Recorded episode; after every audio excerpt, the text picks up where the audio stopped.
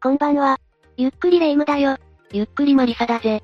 最近、毎日忙しくて、なんだか疲れちゃったなこんな時には長めのお休みをもらって、好きなことをしたくなるわ。疲れが溜まった時は、癒しを求めるのわかるよ。もし今、1週間の夏休みが取れたら何したい？そうね、私は食いしん坊だから、食べ歩きの旅に出たいかな。食べ歩きいいな。やっぱり休みは自分が好きなことに、時間を使いたくなるよな。一人で思う存分好きなことを満喫したいわね。なんで一人でなんだ？友達と旅行に行くのももちろん楽しいわ。でも、自分が好きなことを心から楽しむなら、誰にも気を使わず一人がいいなと思うのよ。しかし、レイムと同じように、一人で大好きなことを楽しんでいた時に、事件に巻き込まれてしまった女性がいるんだ。なぜ事件に巻き込まれてしまったの？どんな事件だったの？教えて教えて。まあ、焦るなって。これから詳しく伝えていくから、みんなも。それではゆっくりしていってね。事件は2010年9月4日、大分県別府市の秘湯、鍋山の湯に通じる、指導脇の雑木林で起きたんだ。秘湯に通じる雑木林って、いかにも人通りが少なくて危険そうな雰囲気ね。この辺りでは、女性客を追いかけたり、カメラを構えたりする不審者が、たびたび目撃されていたようだ。すでに嫌な予感がしまくるわ。その雑木林で、神戸市の当時28歳の看護師 A さんが、殺されて遺棄されているのが発見された。A さんはどんな状態で見つかったの？服装は、上半身はノースリーブ、下半身は下着姿だった。下着姿だったということは、服を盗まれているのかしら？現場からは A さんの持ち物は見つかったの ?A さんの携帯電話などが入った、高級ショルダーバッグと、現金3万円余りが入った財布がなくなっていたんだ。高級バッグや財布がなくなっていたということは、犯人は強盗目的だったのかしら？警察も現場の状況から、初めは強盗殺人事件として捜査を開始したんだ。そもそもなぜ神戸に住む A さんが、遠く離れた別府で見つかったのかな A さんの祖母によると、A さんは1週間の休暇が取れたから、自分の車で九州に温泉巡りの旅行に出ていたんだ。遠く離れた九州で温泉を巡るということは、A さんは温泉巡りが趣味だったのかしら A さんは8月28日から5日間の予定で旅行していたそうだから、この旅行を楽しみに仕事頑張ったんじゃないかな。そうだったのね。楽しいはずの旅行がひどいわ。旅行中は誰かに連絡取ったりしてなかったの？私だったら楽しいことって人に共有したくなるから。8月29日には A さんから母親に、今、鹿児島に来ているとメールがあった。それから背景に桜島が映った写メが、一緒に送られてきたりもしていたそうだ。一人旅を満喫していたんでしょうね。毎日連絡していたのかしら。翌日の30日には、宮崎の県庁前で撮った写メも送られてきていたんだ。その日の22時頃には、今、宮崎にいる。明日別府に行くつもりと翌日の予定の連絡も来ていた。家族も A さんが楽しく旅行していたのを見て、安心していたでしょうね。31日の昼くらいまでは、連絡がついていたと思うと母親は話している。31日の昼くらいまではということは、その後連絡が取れなくなったの ?31 日の夜になって何度メールを送っても、返信がなくなってしまったんだ。娘の一人旅、急に連絡が返ってこなくなっちゃうと心配よね。しかも家族の元には A さんの友人からも、メールが通じないがどうしているか知りませんか？などの問い合わせもあったんだというんだ。家族がさらに心配になったことが想像できるわ。いても立ってもいられない状況よ。これはおかしいと思った家族は、警察に捜索願いを出したそうだ。家族は A さんの無事を信じていただろうから、A さんは元気ですよという、警察の連絡を待っていたんだろうね。その時の家族の気持ちを思ったら、胸が痛くなるよな。捜索願いが出て数日後、9月3日の16時40分頃に、交番に2日前から止められている車がある、との届け出があったんだ。それが A さんの車だったってこと ?A さんは車にはいなかったのね。だって A さんは、そうなんだ。警察が調べたところ、残念ながら、それは A さんが乗っていった、軽自動車で間違いなかった。そして翌日の4日9時15分頃に、車からおよそ200メートルのところで、遺体が見つかったんだ。ひどい話ね。家族には連絡があったの？まず家族の元には、3日に車が見つかったと連絡があった。そして4日の朝一番に母親が別府に向かい、A さんが遺体で見つかったことを知ったんだよ。最悪の結果になってしまったのね。本当に痛ましいよ。遺体の下半身は下着姿で、現場にスカートが残されていなかったことから、犯人が持ち去った疑いがあるとみて調べは進んだ。なんでスカートを持ち去ったんだろう？そのあたりは詳細わかっていないんだけど、わいせつな行為があった可能性が高いよな。事件現場は人を近くなのよね。温泉に入りに来る人がいる場所で事件が起きたのなら、監視カメラとか防犯対策はなかったの？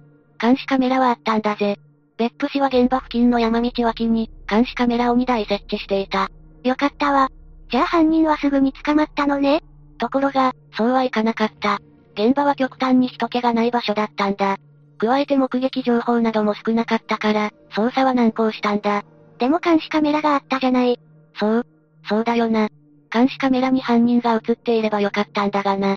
え、どういうこと？犯人は映っていなかったの？頼みの綱のように思われた、監視カメラだが、1台は配線が切断されていたというんだ。なんで切られているのよ？でももう1台あったのよね。もう1台のカメラの映像も解析されたんだが、事件に結びつく内容は確認できなかったんだよ。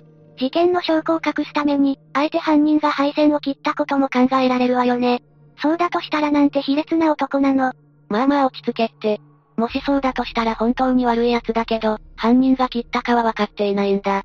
とはいえ、現場でもう少し防犯体制が整っていたら、事件は起きなかったかも。そうだな。今更言ってもどうしようもないとは分かっているけど、いたたまれないよな。事件の状況に話を戻すぞ。ごめんごめん。続けて。司法解剖の結果、A さんが死亡したのは8月31日だと分かった。死因は正面から手で首を絞められたことによる、窒息死と判明したんだ。手で首を絞めて殺害することなんてできるの？私みたいな女性には難しそうだけど。A さんは首の骨など3箇所の骨が折れていたんだ。警察はこの骨折箇所から、大きな手の人物が犯人の可能性が高いとみて、調べを進めた。手で若い人の首を絞めて窒息させて、首の骨まで折るのは相当強い力が必要なんだ。じゃあ、この時から犯人は、男の可能性が高いと、考えられていたのかもしれないわね。A さんの死因は分かったけど、私の中の犯人像は卑劣な男になってしまっていて、他に被害はなかった？実は首を絞められた以外にも、遺体には犯行の痕跡があったんだ。頭は硬いもので殴られ、頭蓋骨は陥没してしまっていた。なんでそんなことができるのよ？許せないわ。捜査が難航していたけど結局犯人は捕まったの？事件発生から1年後の2011年8月31日、急遽事件が解明に向けて動き出したんだ。え ?1 年も経って捜査難航してたのに急に何が起きたの？順を追って話していくぞ。神奈川県で傷害事件を起こして公判中だった、元建設作業員で当時無職の安藤健二という男が、捜査線上に浮上したんだ。安藤は2009年3月まで、福岡県北九州市に本拠を置く、指定暴力団工藤会系の組員だった男だ。元暴力団の男と聞くと怖そうな感じはするわね。でも神奈川県の事件だと、一見関係なさそうに見えるんだけど。そうだよな。神奈川の事件と大分の事件。結びつかない気持ちもよくわかるぞ。けど捜査関係者によると、安藤受刑者を犯人と見たのには、二つの理由があったんだ。もったいぶらずに早く教えてよ。理由って何なの？一つ目は遺体発見現場からなくなっていた A さんの携帯の SIM カードを安藤受刑者が自分の携帯で使用した形跡があったんだ。うんうん、それでもう一つは？二つ目は A さんの遺体の服から採取された、微量の唾液とみられる遺留物の DNA 型が、安藤受刑者のものと一致したことだ。これを聞くと十分すぎる証拠が見つかって、逮捕に至ったということね。そうだ。これらの証拠によって、安藤受刑者は死体遺棄容疑で逮捕されることとなった。でもなんで安藤受刑者は、神奈川県から離れた大分県で事件を起こしたんだろう？安藤受刑者は大分県出身だったんだ。事件当時は別府市内の家族の家に、帰省していたんだとよ。つまり、大分県の地理にも詳しい男だったのね。そうだな。事件前、母親の体調が悪いと言って、しばしば大分に帰っていたようだしな。逮捕からおよそ1ヶ月後の9月23日には、安藤受刑者は強盗殺人の疑いで再逮捕された。死体を遺棄したことだけじゃなくて、殺害して強盗した疑いが強まったということね。そうだな。警察の調べに対して安藤受刑者は、容疑を認める供述をしていたということだ。こんなひどい事件を起こしたのは、なぜだと話したのよ。バッグを奪おうとしたが逃げられたため、車で女性を追い越し、待ち伏せしたと言っていたそうだぜ。なんて自分勝手で理不尽な言い分よ。事件当日の状況は分かってきたの？8月31日の18時半から19時半の間に、安藤受刑者は、A さんに声をかけたんだ。目的はやっぱり強盗なの？ああ。金品を奪うためだったみたいだな。でも A さんは安藤受刑者を無視したんだ。そして安藤受刑者は鍋山の湯の駐車場から、南東におよそ180メートルの市道で、犯行に及んだんだ。素手で A さんの首を絞め、頭を殴って殺害したのね。どうだろう。先に殴って、気絶させたのかもしれない。最初から殺す気だったとしか思えないんだけど、明らかに強盗殺人じゃないの？それだけじゃないんだ。安藤受刑者はそれ以外にも、A さんの体を触るなどわいせつな行為もしていた。A さんの下半身が下着姿だったのは、この行為のせいだったのかしら。本当に許せないわ。さらに頭は鉄製工具のレンチで、複数回殴られていたんだ。普通、レンチを持ってうろつかないわよねやっぱり最初から殺す気満々だったとしか思えないわ。それからバッグなど金品などを奪い、遺体を遺棄したとされた。レンチで頭蓋骨が陥没するまで殴るなんて、殺意を強く感じるわ。近くに止められていた A さんの軽自動車は、ロックがかけられていたそうだ。そうなると A さんが、車から離れようとしていた時に、事件が起きてしまったということ？軽自動車が施錠されていたことや、安藤受刑者の供述から、犯行の対応はこうだと考えられる。A さんは軽自動車を降りた直後、安藤受刑者に話しかけられた。しかし無視したため、帰ってきたところを、待ち伏せされて、殺されてしまった可能性が高いとね。安藤受刑者が強盗目的で A さんを殺害し、死体を遺棄したことは分かったわ。裁判で刑期はどうなったの？?2012 年3月6日、裁判員裁判の初公判が大分地裁で始まった。安藤受刑者は捜査段階で、容疑を認める供述をしてたし、もちろん裁判でも罪を認めたのよね罪状認否を問われた安藤受刑者は、起訴事実を大筋で認めた。しかし、金品強奪の意図はあったが、最初から殺意はなく、わいせつの意図もなかったと一部否定したんだ。何言ってるのよ、どう考えても殺すつもりとしか思えないわ。いい加減にしてよ。落ち着いてくれレイム。だが、気持ちはすごくよくわかるぜ。女性を狙った卑劣な犯行だもんな。ごめんね。わかったわ。続けてもらえる？ああ。裁判の中で弁護側は、犯罪の成立は問わないが、殺意の発生時期などに誤りがあると主張した。弁護側の意見も同じだったということ？続く後半の中で、検察側が A さんを襲った時の状況について、細かく追及すると安藤受刑者の様子が変わったようだ。罪は大筋で認めているのに、どう変わったというの苛立ちを見せ始め、検察に対して声を荒げたかと思うと、突然座ったまま両手で証言台を前に突き倒したようだ。意味がわからないわ。自分がしたことへの反省が全くないわね。だよな。この行為によって、安藤受刑者は3人の警察官に抑えられ、裁判は一旦休廷となったようなんだ。廷内が騒然としたことが想像できるわ。それで、判決はどうなったの？論告休刑公判で検察側は、極めて悪質で、一生をかけて罪を償うべきだとして無期懲役を求刑した。身勝手な犯行で、許されない行為だと私も思うわ。判決はどうだったのか気になる。早く教えてよ。そうだな。この暴れた一件も影響したかもしれないが、判決公判で大分地裁は、休刑通り無期懲役の判決を言い渡した。理由は、残虐な犯行で刑事責任は極めて重大。自己中心的な犯行動機に借用の余地はないだった。妥当な判決だと思うわ。判決理由も少し詳しく知りたいんだけど。裁判長は、強盗とわいせつ目的で A さんを襲い、犯行の発覚を恐れて殺害したと認定。遺族が極刑を求めるのも当然と指摘した。減刑を求めた弁護側の意見は、通らなかったということよね。その通りだ。自分の行動を振り返り反省できていない。繰り返し粗暴な犯罪に及んでいて再犯の恐れが高いと判断したということだな。これで刑は確定したの？検察側、弁護側ともに控訴しなかったから、無期懲役で刑が確定したぞ。改めて聞きたいんだけど、事件現場付近は悪い噂が多かったのよねそうなんだ。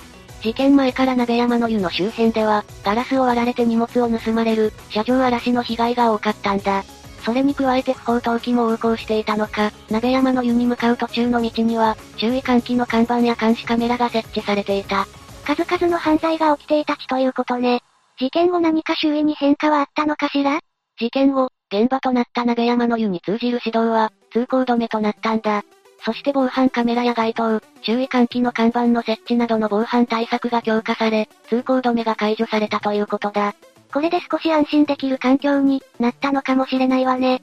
そもそもなんで A さんは、鍋山の湯に行こうと思ったのかしら？鍋山の湯は、エビン湯、鶴の湯と合わせて、別府三大秘湯と呼ばれていたんだ。別府市街の夜景が一望できることから、女性客に人気があったんだよ。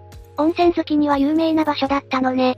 九州で温泉巡りをしていた A さんからすると、行ってみたい場所だった可能性は高いな。今回の事件は女性の一人旅で起きてしまったわね。やはり一人というのは危険と隣り合わせなのよね。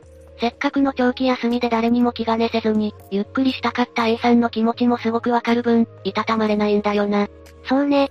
私も好きなものを好きなだけ食べたいから、一人で食べ歩きの旅に出たいと思っているもの。一人で過ごす時も自分だけは安全だとは思わず、人気のない場所に行くことは控えるなど、意識することは大事だよな。女性の一人旅には、確かに危険が及ぶ可能性があるわ。でも男性も被害に遭う危険が、ゼロということはないから、みんな自分ごととして気をつけてほしいと思うよ。そうだな。今回の話を聞いて、もし自分や家族の身に、同じことが起こらないように、そのためには、どうするべきか一度考えてみるのが良いと思うぜ。そうね。私たちも普段の生活に活かして、危険を避けていかないとね。ほんとだな。少しでも悲しい事件が減ることを願うぜ。